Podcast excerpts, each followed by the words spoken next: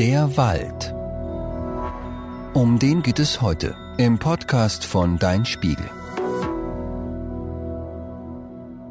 Deutschlands Wälder haben schwere Jahre hinter sich. Es war zu heiß und zu trocken, und wegen der Klimakrise wird es solche Zeiten vermutlich häufiger geben. Fachleute prüfen nun, wie stark die Schäden an den Bäumen sind und was man tun kann, um Wälder auf das veränderte Klima vorzubereiten. Die Vermessung des Waldes beginnt mit 80.000 Geheimnissen. An so vielen geheimen Punkten gucken Forschende sich alle zehn Jahre die Bäume an. Die Punkte sind über ganz Deutschland verteilt. An jedem ist ein Stück Eisen im Boden eingegraben, das mit Hilfe eines Metallsuchgeräts aufgespürt wird. Im Moment ist es wieder soweit. Es wird Bundeswaldinventur gemacht.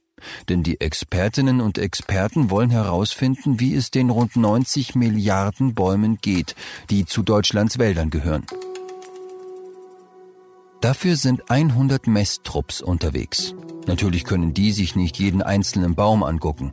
Deshalb gibt es das Probepunktesystem. Die Messtrupps schauen sich den Bereich um die Punkte herum an und sammeln Daten. Und daraus wird dann abgeleitet, wie es allen Bäumen geht.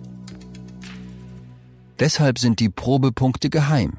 Die Waldbesitzenden sollen nicht wissen, welcher Bereich von den Fachleuten angeschaut wird, damit sie nicht besonders gut auf genau diesen Bereich aufpassen. Es wird noch etwa ein Jahr dauern, bis alle Daten gesammelt und alle Probepunkte angeschaut sind. Und noch länger, bis die Daten ausgewertet sind.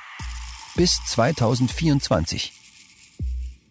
Die Forschenden sind sehr gespannt, was bei der Untersuchung herauskommen wird, denn die vergangenen drei Jahre waren für die Wälder besonders übel. Die Jahre waren extrem trocken und heiß, das hat große Probleme für die Bäume mit sich gebracht, sagt Heino Polley. Er arbeitet beim Thünen-Institut für Waldökosysteme. Das Institut organisiert die Waldinventur und wird die Daten auswerten.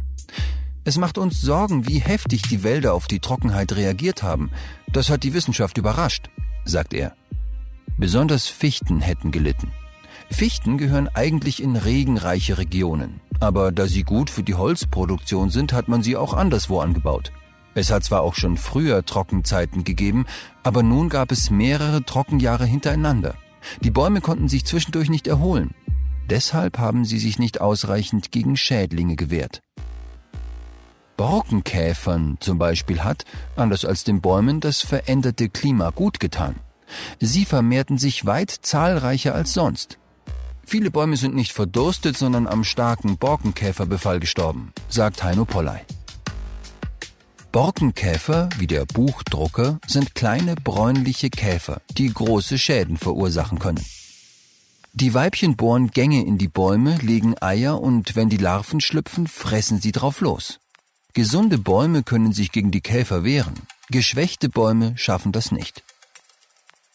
Um klarzumachen, wie stark der Wald geschädigt ist, haben Forschende vom Thünen-Institut diesen Vergleich aufgestellt.